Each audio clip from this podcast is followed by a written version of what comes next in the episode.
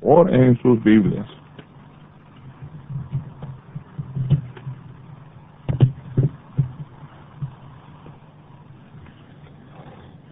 Vamos a leer versículos 1 al 10, por favor, aquí. La Biblia nos habla de Cristo buscando a las almas perdidas. Si algo que Cristo se dedicó fue a buscar y a salvar las almas perdidas. En Juan capítulo 4 vemos también, por supuesto Juan 3 está la historia de Nicodemos y Cristo ahí con Nicodemos. Pero en Juan capítulo 4 vemos también la historia de la mujer samaritana. Y vemos ahí a Cristo buscando las almas perdidas. Él estaba cansado, nos dice la Biblia, dice el versículo 6, y estaba ahí el pozo de Jacob, entonces Jesús cansado del camino se sentó así junto al pozo. Cristo cansado y agotado, un día largo, a lo mejor mucho caminar, mucho trabajar, él se sienta ahí, de pronto viene una mujercita, oh, él se queda ahí sentado, otros a lo mejor se hubieran quedado ahí sentados y habían dicho, ay, yo estoy cansado, que no doy más. Pero Cristo dijo, yo estoy agotado y no doy más. Pero aquí hay un alma que tengo que hablarle de mí. Aquí hay un alma que tengo que testificarle. Y él se pone a decirle, dame un vasito de agua, por favor, haciendo conversación con ella. El creador del universo, Cristo, él pudiera haber hecho más que agua en sus manos, no hacía falta la ayuda de ella. Pero él quería hacer conversación con ella. Dijo, dame un vasito de agua, por favor. Y ella dijo, ¿qué es esto? Con judío está hablando aquí con una samaritana.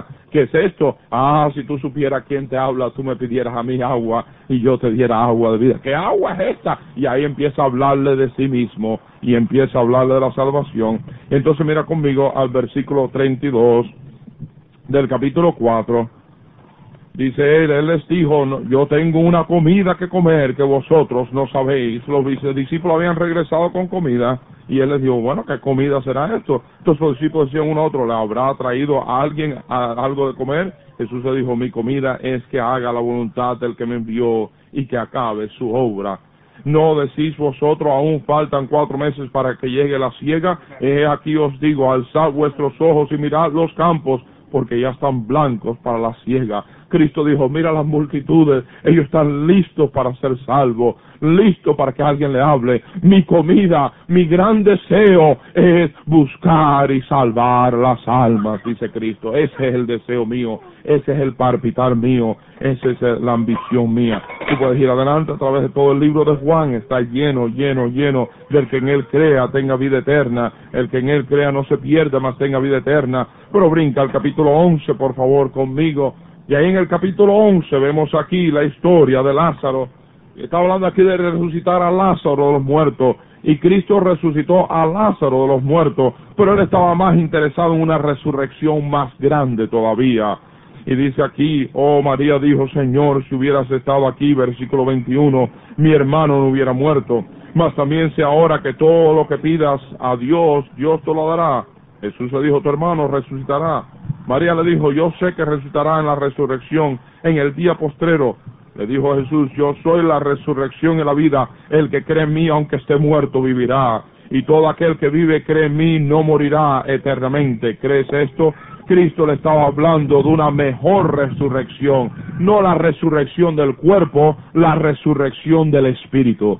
Vosotros estabas muertos en vuestros pecados y delitos, pero Él os ha dado vida cuando venimos a Cristo y Él nos salva, nuestro espíritu que está muerto, Él le da vida, Él vivifica nuestro espíritu. Y Él dice, esa es la gran resurrección. Ah, sí, dice, de cierto, de cierto digo, el que oye mi palabra y crea al que me vio, tiene vida eterna y no vendrá condenación, mas ha pasado de muerte a vida, ha sido resucitado. Dice Cristo, hay una resurrección más grande que la del cuerpo. Lázaro, yo puedo sacarlo de la tumba, eso no es problema, pero ¿sabes qué? Si se queda con el mismo cuerpo, va a volverse a morir de todas maneras. Ah, pero hay una resurrección del alma, del espíritu, que coge vida eterna, la muerte eterna, que es el agua de fuego, la segunda muerte, no tendrá parte en él, sino que él irá conmigo al cielo a vivir eternamente, y ese es el interés más grande mío, de salvar las almas del infierno.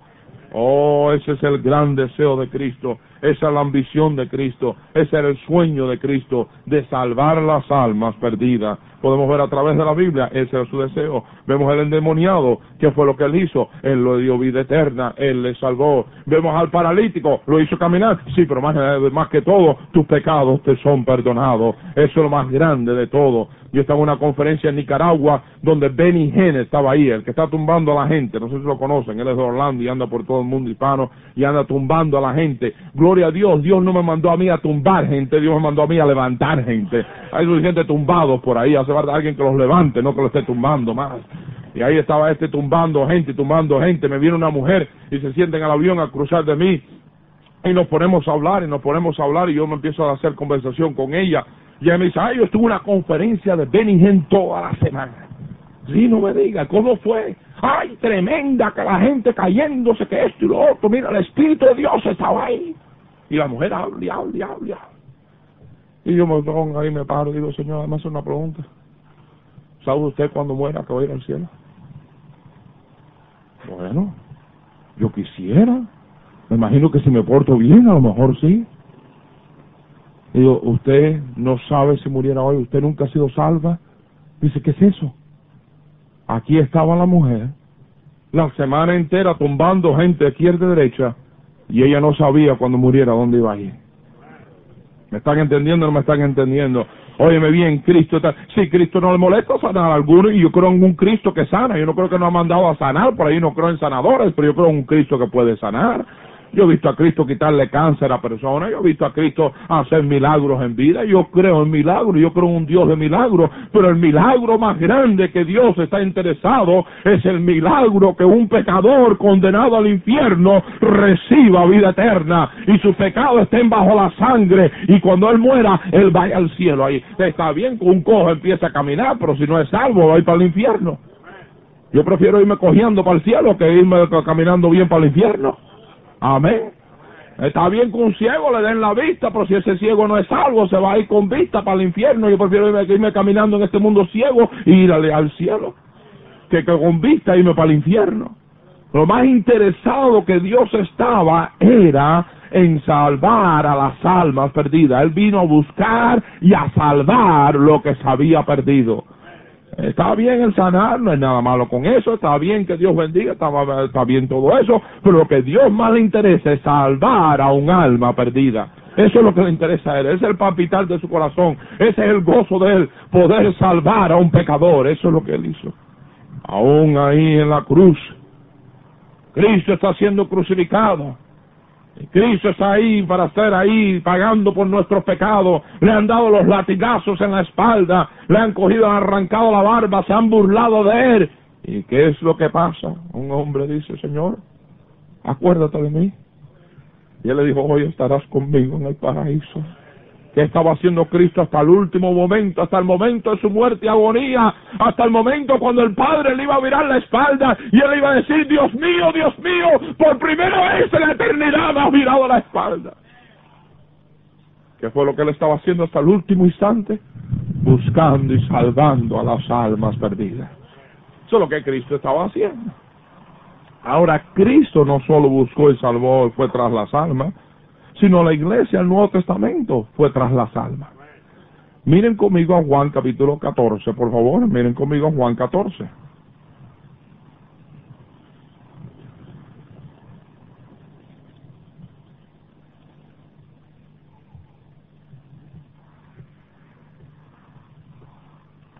¿Cuántos creen aquí que tú pudieras hacer una obra más grande que la de Cristo? A ver, a ver, ¿cuántos creen eso? ¿Ah? Raro, ¿verdad? Sin embargo, Cristo dijo, tú puedes hacer una obra más grande que la que yo hice. Mira conmigo Juan capítulo 14, versículo 12. Dice, de cierto, de cierto os digo, el que en mí cree las obras que yo hago, él las hará también, y aún mayores hará, porque yo voy al Padre. Y aún mayores hará. Cristo nunca vio un millón de almas venir a los pies de él durante su ministerio aquí de tres años pero de Lemur y de un millón de almas venir a los pies de Cristo.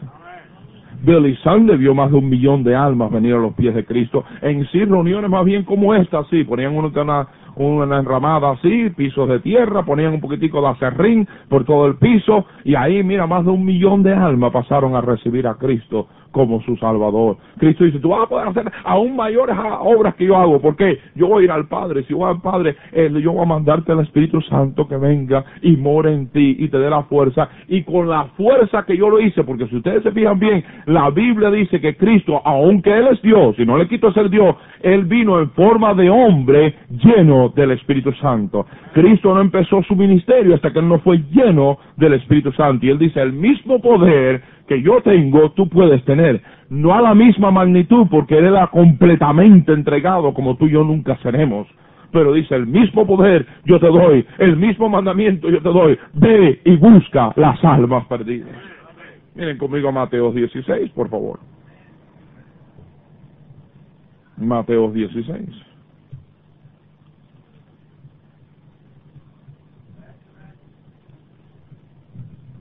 Yo soy personalmente, yo no voy a, discutir con nadie, pero yo personalmente no creo que la iglesia empezó en Hechos, yo creo que la iglesia empezó en Mateo.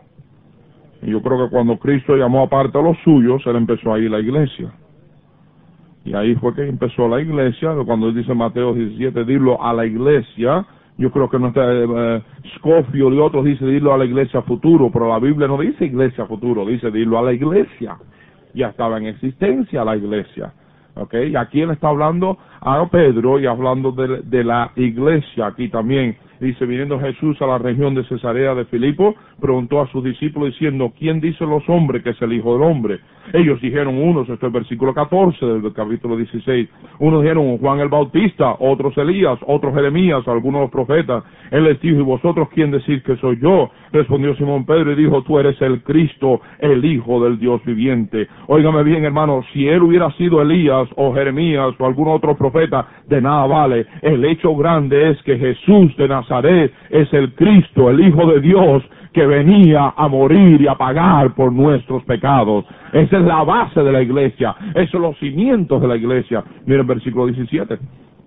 Entonces le respondió Jesús, bienaventurado eres Simón, hijo de Jonás, porque no te lo reveló ni carne ni sangre, sino mi Padre que está en los cielos. Y yo también te digo que tú eres Pedro y sobre esta roca edificaré mi iglesia y las puertas del Hades no prevalecerán contra ella. Está hablando la que dice, sobre esta roca edificaré mi iglesia, no sobre Pedro, Pedro es arena movediza, Pedro lo negó, Pedro mismo nos habla más adelante en Pedro que Cristo es la roca, nuestro cimiento, nuestro fundamento, eh, está hablando aquí sobre qué roca edificaré mi iglesia, algunos dicen la roca es sobre Cristo, no, no, la roca es sobre el hecho que Jesús de Nazaret es el Cristo y sobre eso es que la iglesia está fundada, que ese hombre que nació en Belén, llamado Jesús, es el Hijo de Dios que vino a morir por nuestros pecados, para pagar por nuestros pecados, para que a través de su preciosa sangre el más vil pecador pudiese ser salvo de la ira de Dios. Y sobre esa roca, sobre ese hecho, yo edificaré mi iglesia, el hecho que yo soy el Cristo, el Salvador del mundo. Entonces sígame. Y dice, las puertas del no prevalecerán contra ella. Bueno, mi hermano, ¿sabe qué? El diablo no está atacando, pero las puertas del no van a prevalecer contra la iglesia. No lo que dice ahí. Ahí no está hablando de la iglesia resistir el ataque del diablo. Ahí está hablando del diablo no resistir el ataque de la iglesia. Ninguna parte ahí dice, está prometiendo la iglesia defensa ahí del diablo. Ahí está diciendo, el mismo infierno no va a poder aguantar sus puertas. El ataque de la iglesia con el poder del evangelio predicando Cristo es el salvador. Cristo te puede salvar. No hay otro nombre bajo el cielo de los hombres en que podamos ser salvos. Dice mira no hay nada ni el infierno ni los demonios pueden resistir el ataque de la iglesia te fijas, la iglesia está en una ofensiva. ¿Haciendo qué? Lo mismo que hizo Cristo. Buscando y salvando a las almas perdidas. Buscando y salvando a las almas perdidas. En una ofensiva buscando y salvando a las almas perdidas. Cuando Cristo resucitó de los muertos, La primera cosa que él les dice a todos ellos, ya la iglesia formada, el grupo, el grupo creyente llamado aparte, eclesía, y estaban ahí llamados aparte, reunidos, él les da ahora a ellos y les da la orden. Mateo 28 nos lo dice. Y Jesús se acercó y les habló diciendo, toda potestad me es dada, versículo 18, en el cielo y en la tierra. Por tanto, id y hacer discípulos a todas las naciones, bautizándolos en el nombre del Padre, del Hijo y del Espíritu Santo, enseñándoles que guarden todas las cosas que os he mandado. Y aquí yo estoy con vosotros todos los días hasta el fin del mundo. Él dijo, toda potestad me dada en los cielos y la tierra. Quiere decir, Cristo es la cabeza de la iglesia. Amén. Nosotros no creemos, por eso somos iglesias independientes, no creemos en una un gobierno que controle las iglesias. Cada pastor tiene que darle cuenta a Dios y Cristo es cabeza de esa iglesia, esa iglesia local. Ahora, si Cristo es cabeza, ¿qué quiere decir la cabeza? La cabeza es quien manda al cuerpo. Mi brazo se está moviendo porque mi cabeza le está diciendo muévese. Si no, no se mueve. Cuando el cuerpo no reacciona con la cabeza, tenemos enfermedad. El, buen hombre hermano Rolando Carle, que pobre ya está mucho mejor, gloria al Señor, por mucho tiempo tuvo la, enfermedad llamada Parkinson. Con el Parkinson, hermano, ustedes que lo conocen, ¿sabe? él estaba a veces temblando y así. Y lo que era, era que él le decía al cuerpo, no hagas eso, pero el cuerpo decía, yo voy a hacer lo que yo quiera y el cuerpo hacía lo que quería y él no podía controlarlo. Y él estaba a veces hablando y se estaba moviendo el cuerpo así. El cuerpo no le obedecía a la cabeza. Y él tenía un problema inmenso. El cuerpo que funciona bien es el cuerpo que obedece a la cabeza. Tú le dices a tu, tú dices a tu cuerpo, siéntate, se sienta, levántate, te levántate. Tu cabeza está controlando el cuerpo. Entonces la iglesia que funciona bien es la iglesia que obedece a la cabeza. Si la iglesia no está obedeciendo a la cabeza, eso es un cuerpo, una iglesia que anda mal. Una iglesia que está eh, desordenada. Una iglesia que no está funcionando bien. ¿Me están comprendiendo o no me están comprendiendo? Podríamos ir a Efesios 1 y Efesios 5, no vamos a ir ahí ahora, pero donde nos habla de Cristo, la cabeza de la iglesia. Pero aquí la cabeza de la iglesia, eso se establece, toda potestad me en los cielos y en la tierra, por tanto, ir y hacer discípulos a todas las naciones, bautizándolos en el nombre del Padre, el Hijo y del Espíritu Santo. Marcos 16, 15 nos dice, y por todo el mundo y predicar el Evangelio a toda la criatura. En, en, Lucas 24 nos habla sobre ser testigos, me iré y testifiqué. En Juan 20 nos habla sobre cómo el Padre me envió, así también yo os envío. Cristo está aquí dando la orden de nuevo y de nuevo, dice la iglesia, yo vine a buscar y a salvar lo que se había perdido. Ahora ustedes, iglesia, están para buscar y salvar lo que se han perdido. Miren conmigo el libro de Hechos, capítulo 1, por favor.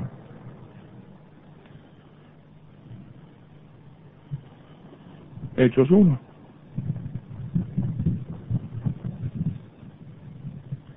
Dice Cristo, pero recibiréis poder cuando haya venido sobre vosotros el Espíritu Santo y me seréis testigos en Jerusalén, en toda Judea, en Samaria y hasta lo último de la tierra. No, aquí no fue cuando el Espíritu Santo vino a morar en ellos, en hechos aquí, porque en sí el Espíritu Santo vino a morar en ellos el día que Cristo resucitó. Él les dijo, recibid el Espíritu Santo. So ya el Espíritu Santo estaba morando en ellos. Él dijo, yo quiero que ustedes tengan la plenitud del poder, la llenura del poder. Cuando soy salvo, el Espíritu Santo me tiene a mí. Cuando yo me entrego a Él, es cuando estoy lleno del Espíritu es cuando me entrego a Él para que Él quiera. En otras palabras, soy salvo, Él me tiene a mí. Yo tengo a Él, pero Él no me tiene a mí. Cuando yo soy lleno del Espíritu, entonces Él me tiene a mí. ¿Están conmigo o no están conmigo? Ahí están en eso. Eso es otro tema, vamos a dejarlo ahora. Pero recibiréis poder cuando haya venido sobre vosotros el Espíritu Santo. Y el poder del Espíritu Santo es para qué? Y me seréis testigos.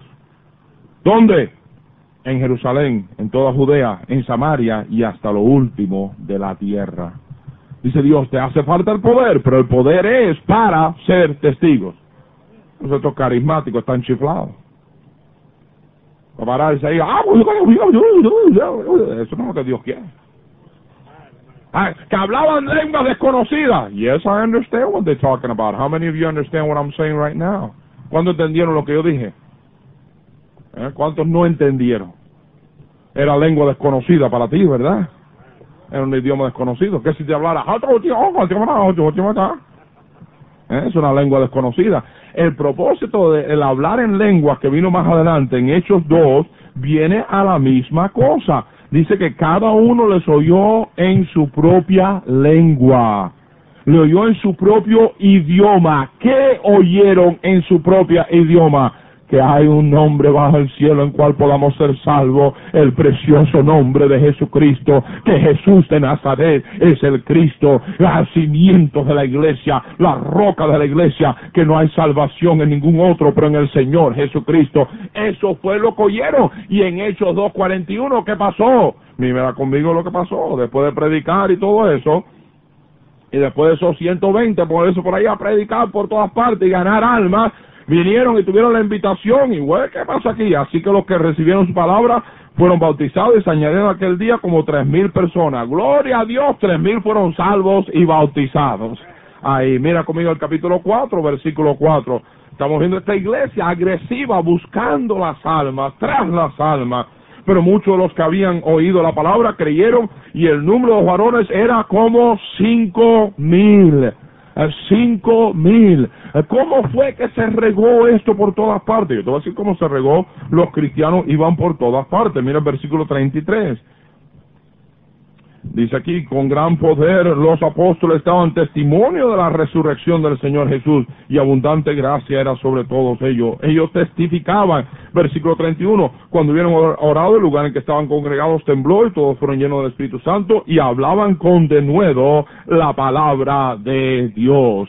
Hay muchos cristianos tímidos porque no están llenos del Espíritu Santo, no están entregados completamente a Dios. El cristiano entregado a Dios, lleno del Espíritu, tiene un denuedo. A Pedro ahí, sin estar lleno del Espíritu, tenía miedo de testificar de Cristo, pero nos dice la Biblia aquí en Pedro, lleno del Espíritu Santo, se paró delante del concilio de todos ellos y dijo, señores, óigame bien, ustedes fueron quienes mataron a Cristo. Y ahí le empieza a predicar a ellos ahí. ¿Qué de nuevo tenía él? Que él estaba lleno de Cristo. ¿Y qué fue lo del Espíritu Santo? ¿Y qué fue lo que hizo? Testificaron la palabra de Dios. Miren conmigo el capítulo 5, versículo 14.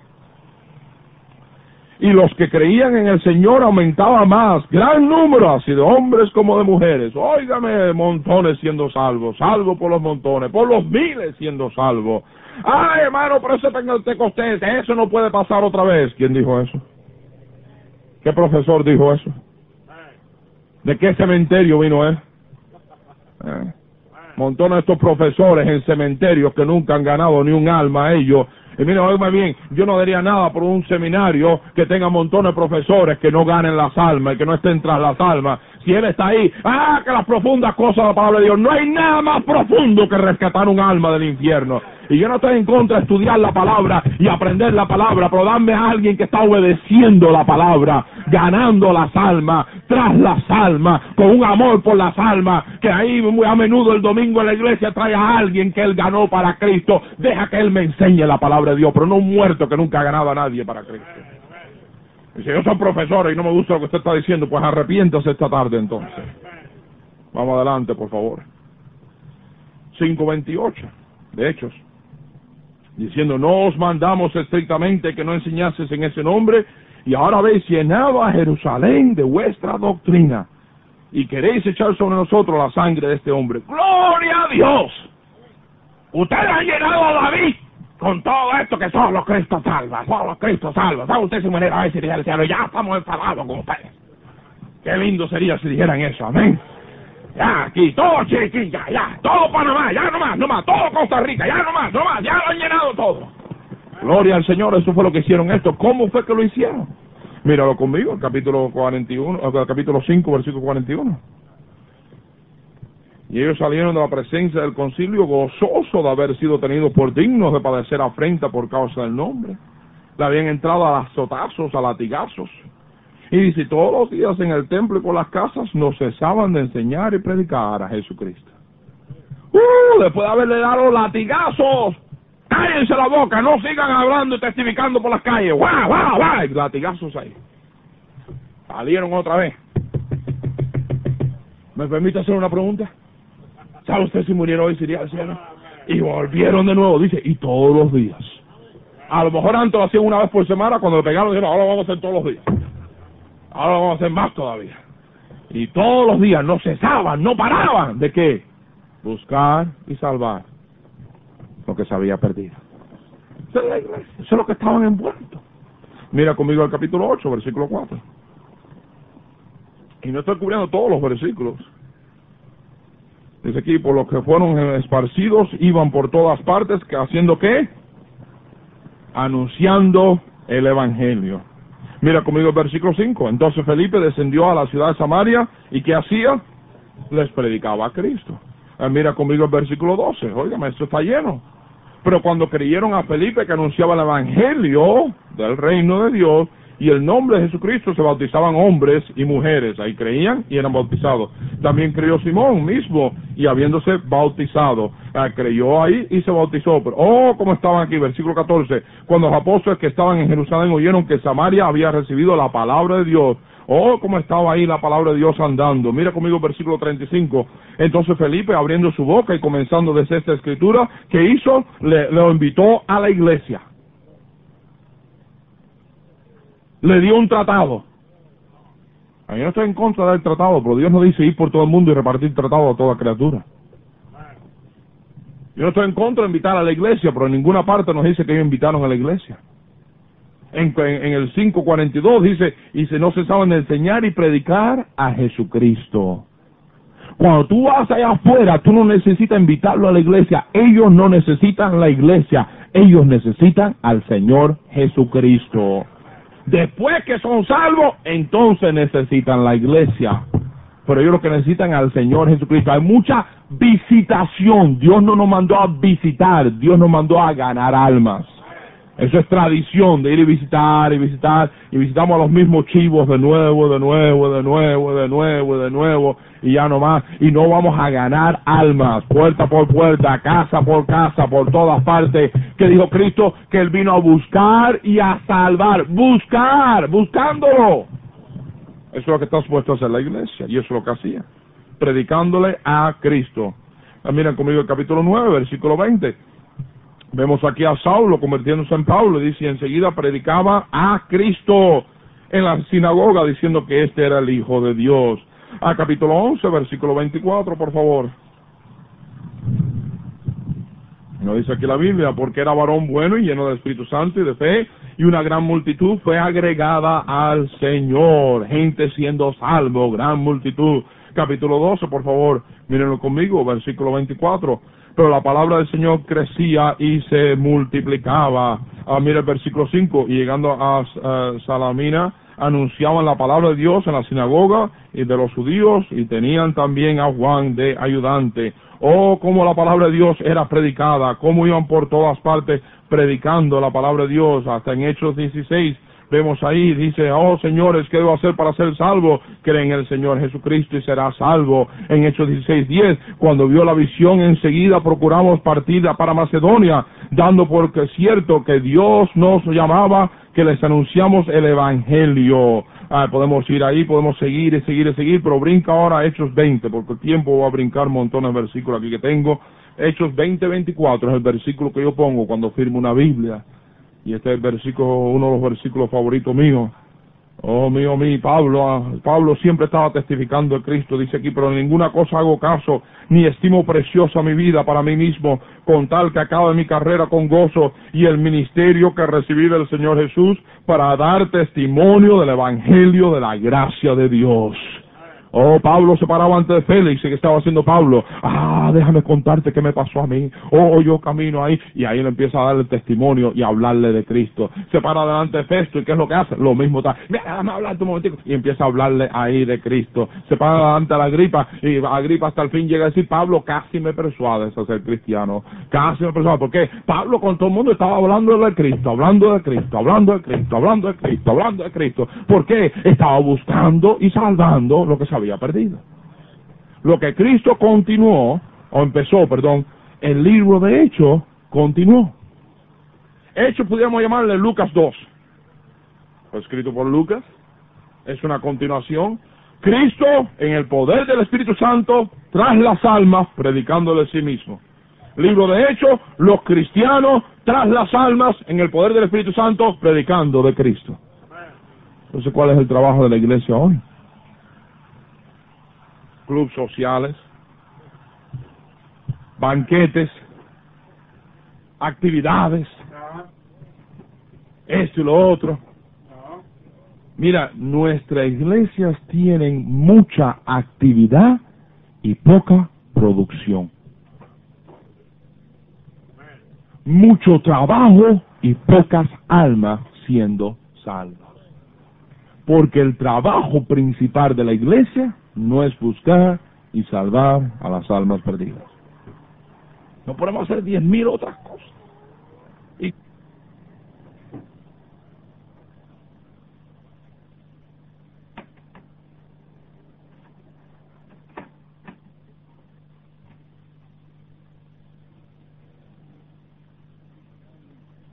habido gran avivamiento y gran número de gente habían sido salvas. Se cree que probablemente era una de las iglesias más grandes, si no la más grande de toda Asia. Y ahí en esta iglesia está ahí, y óigame bien hermanos, tenemos muchos, en la iglesia tenemos mucha tradición con estos cultos de adoración. Venimos a adorar a Dios.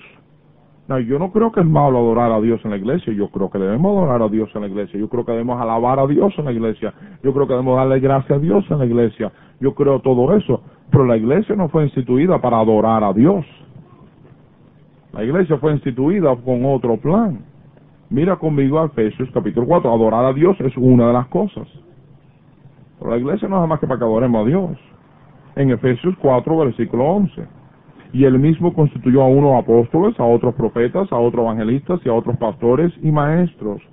¿A fin, a fin de qué? De perfeccionar a los santos. ¿Para qué perfeccionar a los santos? Para la obra del ministerio, para la edificación del cuerpo de Cristo. Dios ha dado a la iglesia, los pastores, los maestros, escuela dominical y todo, para edificar a los santos para que sean buenos ganadores de almas el propósito de la iglesia. Si el propósito de la iglesia es adorar, pues vámonos para el cielo, podemos adorar a Dios mejor allá. Si el propósito de la iglesia es de orar, pues vámonos al cielo, mejor orar de cara a cara. Si el propósito de la iglesia es solo de coger y estudiar la palabra, pues vámonos al cielo, allá podemos preguntarle a Pablo y a Pedro y al rey David y a, y a todos los demás, y además que todo, podemos preguntarle al Señor, Señor, ¿qué significa esto aquí? Mucho mejor yo no estoy en contra de todo eso, pero todo eso, el, leer la Biblia, el orar, las enseñanzas en la iglesia, las predicaciones en la iglesia, la escuela dominical, eh, todo lo que se hace, los himnos que cantamos, todo es para edificar a los santos, para darle fuerza, para darle madurez, para darle, ponerlo sólido, para que sean buenos ganadores de alma. Pero si no son buenos ganadores de alma, ¿de qué vale? Un ejército tiene un campo, campamento de entrenamiento. En ese campamento de entrenamiento le van a entrenar al soldado. Y le van a entrenar al soldado en diferentes cosas. Y ahí en ese campamento de entrenamiento lo ponen a hacer ejercicio. No me vendría mal a mí ir a un campamento de entrenamiento por un tiempo. Y lo ponen a hacer ejercicio. Y lo ponen ahí a brincar. Y lo ponen ahí a hacer, ¿cómo le llaman? Lagartijas o eso. Lo ponen a hacer así de lagartijas y todo. Y empieza a hacer un montón de ejercicio el propósito de ellos no es que se vuelvan nada más que ahí haciendo, corriendo 10 millas, o haciendo esto, o limpiando un rifle, o desarmando un rifle. El propósito de ellos es entrenarlos para que sean buenos soldados para conquistar. Pero si ellos no conquistan, si ellos no hacen, si ellos no pueden conquistar, entonces ¿de qué vale todo el entrenamiento? ¿Para qué se están reunidos? ¿Me están comprendiendo o no me están comprendiendo? me explico o no me explico? Entonces, el, la iglesia está reunida para entrenarse, para edificarse, el cielo orar, porque necesitamos el poder de Dios, peleamos contra las fuerzas de las tinieblas, sí comprender la palabra de Dios, ¿para qué? Para estar, no, no estar bien convencido de lo que Dios dice, saber lo que creemos y por qué lo creemos, estar en la palabra de Dios. Sí, sí, sí, el compañerismo, ¿por qué? Porque nos damos fuerza el uno al otro y necesitamos eso, pero todo es con una meta buscar y salvar a las almas perdidas. Pero si no estoy buscando y salvando a las almas perdidas, ¿de qué sirve la iglesia? ¿Para qué está ahí? algunos de ustedes que estaban aquí el año pasado, yo voy a repetir algo que repetí el año pasado, pero la repetición uno de los mejores maestros que hay. Yo quiero repetir algo un momento ahora que me hace falta cuatro hombres, tres o cuatro hombres que no hayan estado aquí el año pasado. ¿Cuántos no estaban aquí el año pasado, antes pasado? A ver, alce la mano, alce la mano, alce la mano. Ok, muy bien. Venga usted joven, aquí en la, el señor en camisa verde. ¿Quién va? Mantenga la alzada. Usted joven, venga. Ok, señor, usted venga también. Vengan ustedes, por favor.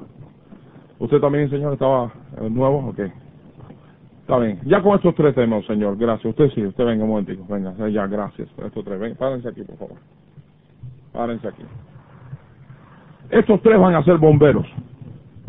¿Ok? Ah, párense aquí abajo mejor. Párense aquí abajo porque no, no caben aquí todos. ¿Ok? Estos tres van a ser bomberos. ¿Ok? Estos tres van a ser bomberos. Vamos a empezar un cuartel de bomberos aquí. Le llaman bomberos aquí, ¿verdad? Sí, ok. En el cuartel de bomberos mientras esté en el cuartel. Esto lo vamos a emplear tiempo completo. Hay lugares que tienen bomberos voluntarios. En Chicago teníamos bomberos tiempo completo. Ellos vivían en el cuartel. La razón que vivían en el cuartel es porque en Chicago hay fuego cada ratico. Hágame fuego continuamente, continuamente. Esos edificios viejos de madera con esas calefacciones adentro andando. Mira, cada ratico cogía fuego uno de ellos y los bomberos vivían en el cuartel. La ciudad le pagaba que vivieran allá en el cuartel. Siempre estaban corriendo, apagando fuego por aquí, por allá, por acá, por acá. La ciudad de Nueva York igualito. Una vez cometí el error que me quedé en un apartamento al cruzar la estación de bomberos. Toda la noche. Aquí van otra vez. ¿Ok? Ahora, estos van a ser bomberos. ¿Ok? Pero mientras estén ahí en el cuartel, yo les voy a dar unos trabajitos a ustedes. ¿Ok? A usted lo voy a poner de cocinero. Tiene cara de cocinero. Amén. Mientras no le caiga el bigote en la comida, estamos bien. ¿Eh? Pero aquí está el cocinero. Este va a ser el cocinero, ¿ok? Ahora, eh, usted va a mantener a estos aquí bien gorditos, bien alimentados, para que tengan fuerza, ¿ok? Ahora, usted va a ser el que mecánico. Usted va a ser el mecánico. Manténgame ese camioncito corriendo, ¿ok? Cambie el aceite, cambie la bujía, límpielo, manténgalo corriendo, que todo esté bien. Ah, pero no hace falta alguien que reciba llamadas. Y usted va a ser que va a recibir las llamadas, usted se encarga de hacer los cheques, pagarles a todos, mantener el cuartel limpio, en orden, todo eso. Las oficinas y todo lo demás. ¿Está bien? Ok, muy bien. ¿Cuál es su trabajo principal? A ver, ¿cuál es? Cocinero. Eh, arreglar el camión. Eh, arreglar cheques, eh, la oficina y así.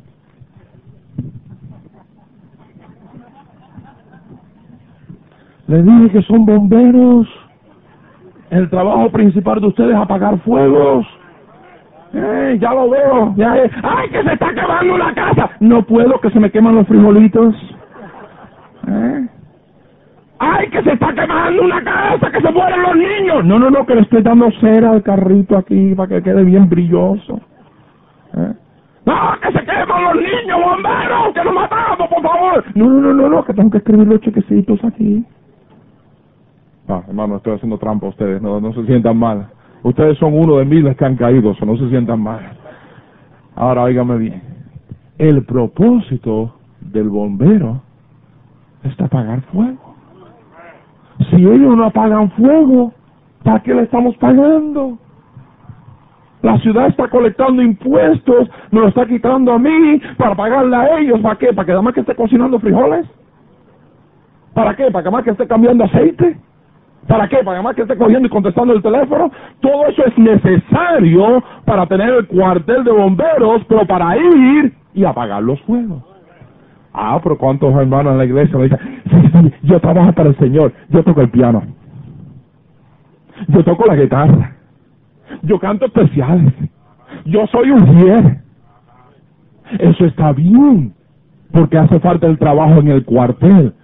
Pero si no estás apagando fuego, ¿Para qué sirve? Elimina el cuartel. ¿Para qué sirve el cuartel entonces?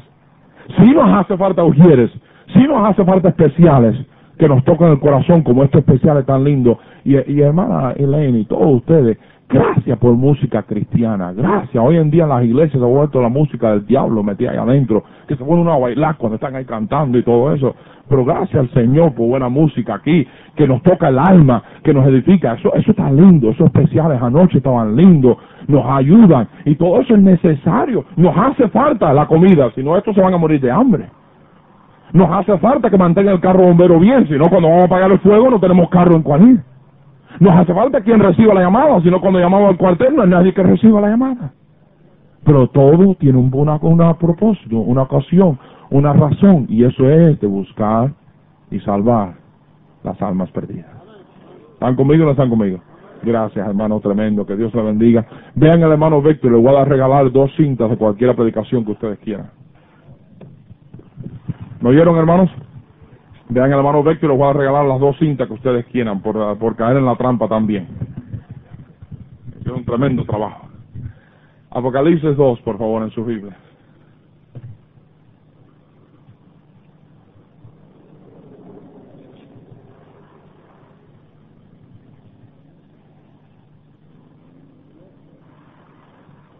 Dios nos manda en Lucas 14 buscar toda clase de gente. Nos manda a encontrarlo. Dice, búscalo hasta que lo encuentre. Búscalo más que nada. Búscala. Estaba hablando ahí como la, la perla de gran precio. Búscala. Dios está hablando, vayan Apocalipsis 2 ustedes, pero Dios nos dice ahí en Lucas 14, ve y búscalo, ve por las calles, ve por todas partes, búscalo, búscalo. Como las cien ovejas ahí. Y se perdió la ovejita, dice, ve y búscala, ve y búscala. ¿Sabe lo que Dios dice? Dios dice, hay almas que quieren ser salvas, ve y búscalas. Ahora mismo, en Panamá, a mí no me sorprendería que no hayan cien mil personas que quieran ser salvas hoy mismo, si alguien las busca. En Costa Rica, no me sorprendería que no hayan cien mil costarricenses que no quieran ser salvos hoy mismo, si alguien las busca. El problema es que hay que buscarla. Hay que ir tras ella buscando lo que se ha perdido, buscando, buscando, buscando. A veces la gente, ay, yo salí a ganar y toqué un montón de puertas y solo encontré a dos. ¿Cómo que solo encontraste a dos? ¿Te puede imaginar que alguien fuera a buscar oro por ahí, se fuera a buscar oro, y dice, ay, me pasé todo el día buscando oro y solo me encontré dos cajas de oro? Nada más que dos cajitas de oro así me encontré. Eso fue todo lo que encontré. Eso fue todo lo que encontraste, muchacho, que te quejas. ¿Eh? Tienes dos cajas enteras de oro, ¿cómo que te estás quejando? Entonces, a veces nos concentramos en cuantos no oyen y no nos concentramos que hay alguien que quiere oír. Cuando salimos a ganar alma, ve creyendo, hay alguien que quiere oír. Hay alguien que quiere ser salvo. Mira, pancito caliente, pancito caliente, ¿usted lo quiere? No, ¿usted lo quiere? No, ¿usted lo quiere? No, no me voy a preocupar. No me voy a volver ahí todo el día con él ahí. Voy a tratar, pero si veo que no quiere, no quiere, no quiere, no quiere, este parece que no lo quiere, este no era el que estoy buscando. Vamos a seguir. Y ahí hasta que al fin uno dice, sí, yo sí quiero. Y gloria al Señor, la persona recibe a Cristo como su Salvador. Y ahí viene a los pies de Cristo una mujer de 73 años de edad. El jueves pasado, Marta y yo, mi esposa, pudimos ganarla a Cristo. Se bautizó en una iglesia evangélica cuando tenía 15 años. Y dice, ¿usted sabe cuándo muera que va a ir al cielo? Bueno, yo fui bautizado a los 15. ¿Y qué hizo usted para ser bautizado? Bueno, pasé al frente, me dieron un curso de entrenamiento y me bautizaron. ¿Y qué usted hizo? Bueno, yo recibí el curso.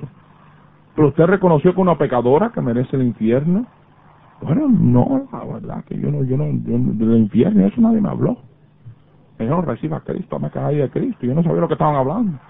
Tengan cuidado con la terminología, además que reciba a Cristo. La gente no entiende a veces que tú estás hablando. Y la gente, ella no entendía nada. Ella no la sabe. Y usted sabe cuando muere conversión. Bueno, yo estoy tratando de ser buena. Yo he tratado de ir a la iglesia, de portarme bien, de esto y lo otro. ¡Uh! Mira, pshur. Especialmente si vienen de fondo pentecostales, carismáticos, esa gente no sabe lo que están hablando. Ahí Marta y yo tuvimos el privilegio de hablarle de Cristo. Ella recibió a Cristo como su Salvador. Me enteré que el domingo fue a la iglesia y su profesión de fe. Y ahí eh, admitiendo que había recibido a Cristo como Salvador. ¿Sabe qué? Hay alguien que quiere oír. hay alguien que quiere oírlo, que hay que buscarlo, hay que buscarlo. Y a veces le pasamos por el lado y ni cuenta les damos. Dios nos lo está poniendo en el camino. A veces Dios nos pone personas en nuestro camino. A veces Dios deja gente que venga en nuestro camino, que trabajen con nosotros, que vayan a la escuela con nosotros. Y Dios te está diciendo, mira, te lo estoy poniendo en tu camino. ¿Sabes? Hay que estar consciente de estas almas que tenemos alrededor. Buscarlas hasta encontrarlas. Apocalipsis 2, por favor. La iglesia en Éfeso era esta iglesia que había sido una gran iglesia ganadora de alma, una iglesia que habían eliminado a la diosa Diana, a la Virgen de María de ellos, aquel tiempo. Y es una iglesia que había sido una tremenda iglesia ganadora de almas, esta iglesia que le dijo que los pastores y los maestros son para edificar a los santos, para perfeccionar a los santos, para la obra del ministerio. Y aquí nos habla aquí, mira conmigo, en, vamos a mirar el versículo, capítulo 1, versículo 20 primero. Dice aquí, el misterio de las siete estrellas que has visto en mi diestra, de los siete candeleros de oro, las siete estrellas son los ángeles de las siete iglesias y los siete candeleros que has visto son las siete iglesias. Entonces nos habla aquí, escribe al ángel de la iglesia en Éfeso. En el ángel de la iglesia está hablando ángeles, la palabra mensajero. Está hablando al pastor de la iglesia. Escribe al pastor de la iglesia. Todos los pastores somos angelitos. Amén, hermanos. Somos angelitos. Dios lo dice, Dios lo dice. Eso es Biblia, eso no es tradición, hermano. Eso es Biblia, eso es Biblia. Ok. Y se escribe al ángel de la iglesia en Éfeso el que tiene las siete estrellas a su diestra, el que anda en medio de los siete candeleros de oro, dice esto. Los candeleros son las iglesias, dice. Ahora él le habla a esta iglesia en Éfeso, al pastor de esta iglesia y a esta iglesia local que estaba ahí en Éfeso. Y le dice esto. Yo conozco tus obras y tu arduo trabajo y tu paciencia y que no puedes soportar a los malos y has probado a los que dicen ser apóstoles y no lo son y, le has hallado mentiroso y has sufrido y has tenido paciencia y has trabajado arduamente por amor a mi nombre y no has desmayado. Hermano, la verdad que si oyéramos esa iglesia hoy en día, esta descripción no está mala. Es una tremenda descripción. Dice, eh, tú trabajas duro, tienes paciencia, no soportas a los malos, no soportas malas doctrinas. Todos estos grupos falsos, testigos de mormones, a todos ellos, los, eh, los, carismáticos. Dice, has probado los que dicen ser apóstolos y no lo son, y lo has hallado mentiroso. Has enseñado las doctrinas falsas. La, mira, tu gente es tan sólida, conocen bien las doctrinas de la Biblia, saben qué enseñan los falsos, saben por qué son falsos. Dice, no, te dice, aquí estaba, él estaba hablando bien de ellos, eso es tremendo, no estoy en contra de eso has sufrido, es una iglesia que ha sufrido, ha tenido paciencia, has trabajado arduamente por amor a mi nombre, no trabajaste para gloria a ti mismo, has trabajado duro, has puesto muchas horas de trabajo, dice, y no has desmayado, y mira, no te has dado por vencido, sigues y sigues y sigues y sigues, dice Dios, no, está tremendo eso, pero tengo contra ti algo, que has dejado tu primer amor. Digo, tengo contra ti algo. Has dejado tu primer amor. Y después le dice, recuerda, por tanto, de dónde has caído y arrepiéntete. Y fíjate la próxima frase, y haz las primeras obras. ¿Sabes cuál era el primer amor? No estaba diciendo que, para mí no estaba diciendo que has dejado a Cristo. Algunos predican eso, yo creo que puedo usarlo si quiere. Y eh, a muchos han dejado su primer amor con Cristo. Estaba hablando de esto, estaba hablando, has dejado tu amor por las almas perdidas. Has dejado ese primer amor. Cuando una persona es salva, casi lo primerito que quiere es que Dios sea salvo. Ay, yo quiero que mi mamá oiga esto. Ay, yo quiero que mi tío oiga esto. Ay, yo quiero que mi primo oiga esto. Es, es su primer amor, es que otros puedan oír lo bello del Evangelio. Y dice, Dios aquí le dice a la iglesia de Éfeso, ¿sabe qué? Ustedes eran tremendos ganadores de almas. Ustedes estaban tras las almas por todo el lugar ahí. Oh, hasta los plateros estaban ahí disgustados con ustedes porque ya no podían hacer todas esas estatuitas y toda esa basura que ellos hacían. Y ahora tienen ahí, están ustedes sirviendo a la gente siendo salva y siendo salva y dejando a la diosa Diana, dejando todas esas cosas. Oh, oh, ahí que avivamiento había de gente siendo salva. Pero tengo algo contra ustedes. Has dejado tu primer amor arrepiéntete y haz las primeras obras. Vuelve a ganar las almas. Y mira lo que dice aquí. Pues si no, vendré pronto a ti y quitaré tu candelero de su lugar si no te arrepentido. ¿Qué era el candelero? La iglesia. ¿Por qué candelero? Porque nosotros estamos supuestos a hacer luz en este mundo. La iglesia es un luz, una luz en un mundo de tinieblas. ¿Qué es la luz? Para enseñarle al perdido el camino de salvación. Decirle, mira, por aquí está el camino, mira, por aquí está. Y enseñarle al que está en tiniebla el camino de salvación. Dice el Señor, si tú no vuelves a ganar las almas y a ir tras tu primer amor y ganar las almas, buscar y salvar lo que se había perdido, dice, delante de mis ojos, tú dejas de ser iglesia. Solo eres un club social. Pero tú dejas de ser iglesia. Vamos a hacer una pregunta a ustedes, pastores. ¿Cuántas almas están siendo salvas por causa de tu iglesia?